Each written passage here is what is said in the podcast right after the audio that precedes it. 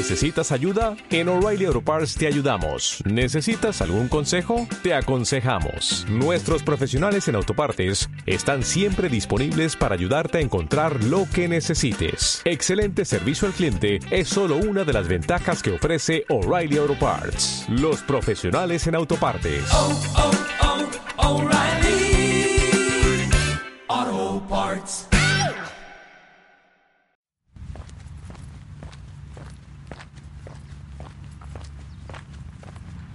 Viernes 9 de octubre de 2020, un viernes y no un domingo, un sábado, normalmente siempre espero el fin de semana para grabar, porque amenaza lluvia de nuevo.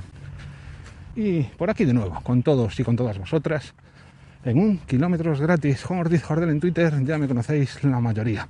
Y si sois nuevos en este podcast, o nuevas, muchas gracias, primero de todo por aterrizar.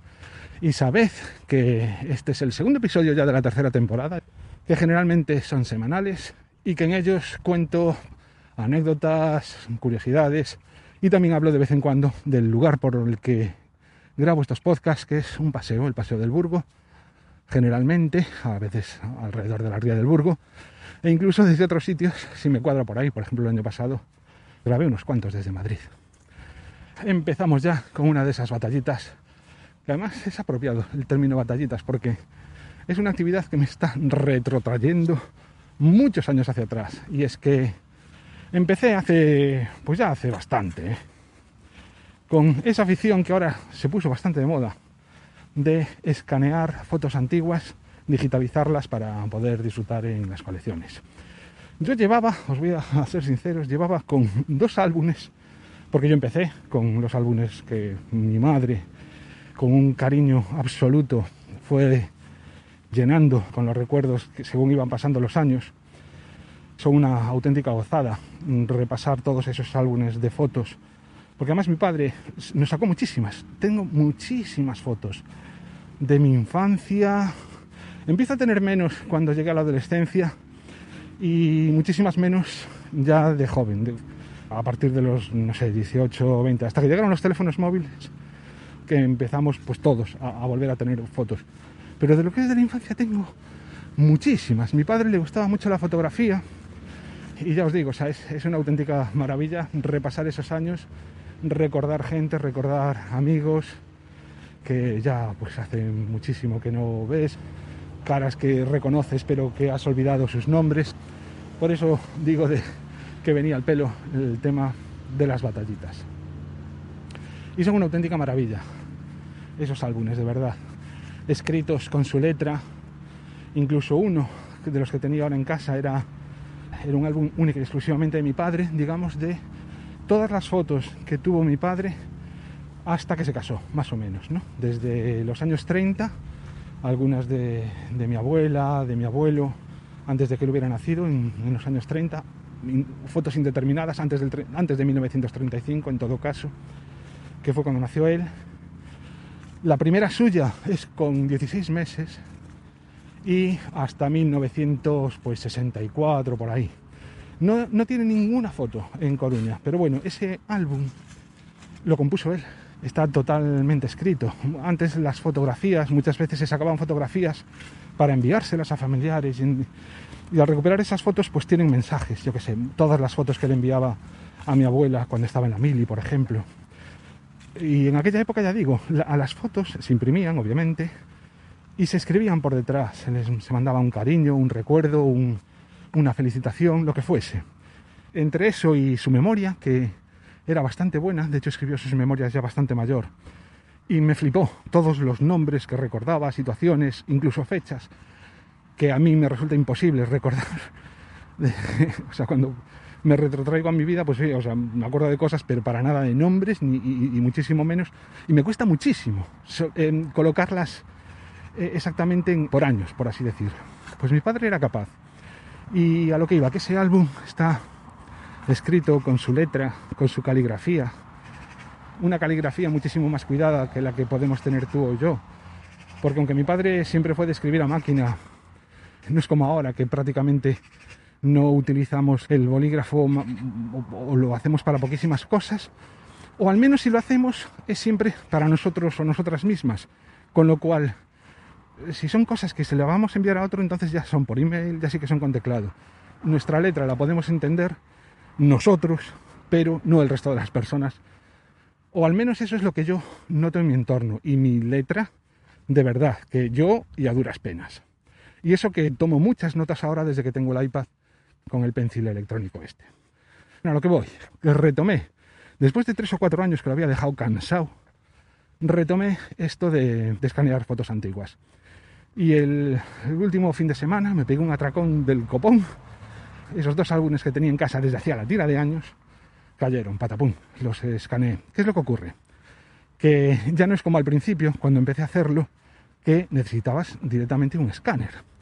Ahora las cámaras de los móviles son lo suficientemente potentes po- como para que de hecho quedan mejor. Tengo comprobado que dada la calidad del escáner que tengo, también no es el mismo el que tengo ahora que cuando empecé a hacer esto. El de ahora es, digamos, muchísimo más cutre lo que es el escáner. Y cuando escaneas un documento de texto, pues bien, pero para fotografías el color lo distorsiona muchísimo y perderías muchísimo tiempo en hacerlo. Así que lo que hago es utilizar el móvil y una de estas aplicaciones que hace que todo el proceso sea muchísimo más amigable. Sobre todo si, como os voy a explicar, empiezas sacando esas fotos con una aplicación, en este caso yo la que utilizo, creo que se llama Unfade, Unfade. Os dejaré el link en las notas del episodio. Y eso lo utilizo pues para, digamos, escanearlas. Una vez que las tengo todas escaneadas en la misma aplicación, pero ya con el iPad, porque me resulta mucho más sencillo, lo que hago es recortarlas, ya que aunque esta aplicación en teoría es capaz de reconocer lo que es las fotos, no funciona del todo bien y a veces incluso las corta a la mitad y cosas raras. Un buen porcentaje no hace falta tocarlos para nada, pero en otros sí que merece la pena definir tú exactamente cuáles son los límites de la fotografía y recortarla a ese tamaño. Lo bueno que tiene, igual que cualquier otro programa tipo escáner, es que la deformación que se produce, es decir, tú cuando sacas una foto, la foto en realidad no es un rectángulo, sino que es un trapecio. Y al definir tú cuáles son las esquinas de la foto, pues te la endereza perfectamente. Ese proceso lo hago con el iPad, que ya digo, me resulta mucho más cómodo. También lo que me permite esta aplicación es- ubicarlas en lo que es el tiempo, ponerles una fecha. Tiene una pega, y es que cuando las fotos son antiguas es difícil, entonces siempre son más o menos. Pues esto será verano de tal año, esto será invierno de tal año, esto será el otoño. Pero yo qué sé, de vez en cuando tienes tu cumpleaños, o tienes la fecha de la primera comunión, o fin de año, o eh, la fiesta de Navidad. Yo qué sé, determinadas fiestas señaladas que claramente les, pues ya te apetece ponerlas en un día específico. Y esta aplicación lo que te permite es colocar el año, colocar el mes o directamente una estación, pero no te permite fijar el día. Con lo cual, al final tienes que hacerlo desde otro lado, en este caso yo ya lo hago desde el ordenador. Y quedaría un último paso para tener las fotos al menos tal y como a mí me gustan. Y es ya posicionarlas geográficamente. Y para eso utilizo otra aplicación que se llama hashtag, creo que, no, ¿cómo es? Eh, tag, tag, o- bueno, no sé, em, Juan Editando, ¿cómo se llama la otra aplicación? Hash Fotos. Muchas gracias. También tendréis enlace de esta otra en las notas del programa. Bueno, recordad que yo soy, ya sabéis, usuario de iOS y de OS X, así que si sois de Android barra PC Windows, pues en fin, probablemente ni siquiera os resulte de interés el episodio. Pero vaya, que con esa aplicación también te permite de una forma relativamente cómoda, porque esta otra me resulta un poco más confuso el- la forma en que se utiliza geoposicionarlas y, y ya por último lo que no soy capaz de hacer ni en el teléfono ni en el iPad y si hay alguien que sepa que me explique cómo es eh, identificar a las personas que aparecen en las fotos.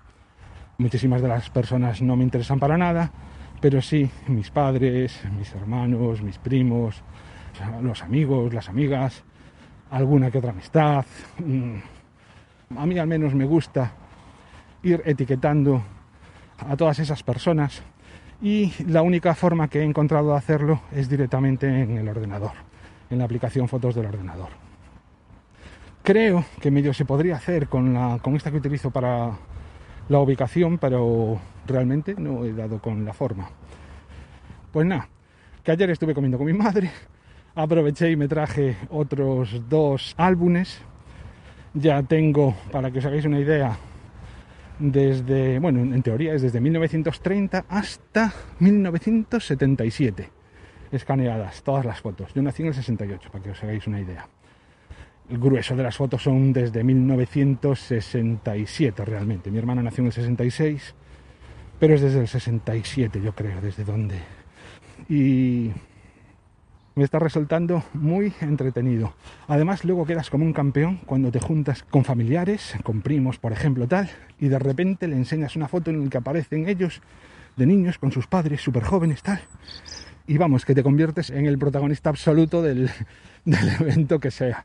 Por favor, mándamela por email, no sé qué tal. Eh, no sé ni cuánto tiempo llevo, un montón seguros. Muchas gracias por haber llegado hasta aquí y hasta el próximo Kilómetros Gratis, si es que nos apetece escuchar Kilómetros de Balde, que os recuerdo es el mismo podcast, pero en gallego. Un abrazo, chao, chao.